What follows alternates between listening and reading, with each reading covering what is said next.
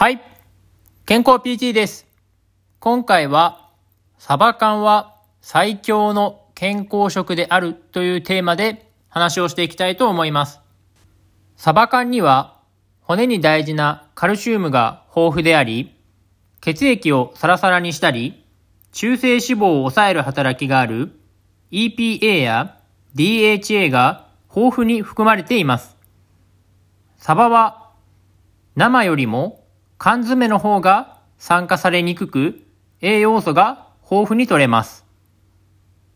栄養価の高いサバ缶を見分ける方法としては、秋冬に水揚げされたサバ缶を選ぶことが重要です。なぜ秋冬に水揚げされたサバ缶が良いかというと、DHA や EPA というのは、魚の油に含まれる脂肪酸であり、秋冬に水揚げされるサバは、寒さに耐えるように脂肪を多く含んでいるからです。そのため、秋冬に水揚げされたサバは、DHA や EPA が豊富に含まれています。では、どのように秋冬に水揚げされたサバを判断するのかというと、それは賞味期限を見ればわかります。サバ缶は収穫後すぐに缶詰に詰めるため、賞味期限と水揚げされた時期はほぼ同じになります。サバ缶を買うときは、賞味期限が12月前後のものを選ぶと、より栄養価の高いサバを食べることができます。さらに大事なポイントとしては、サバ缶には味噌煮や水煮、醤油煮がありますが、一番栄養価が取れるのはサバの味噌煮です。理由としては、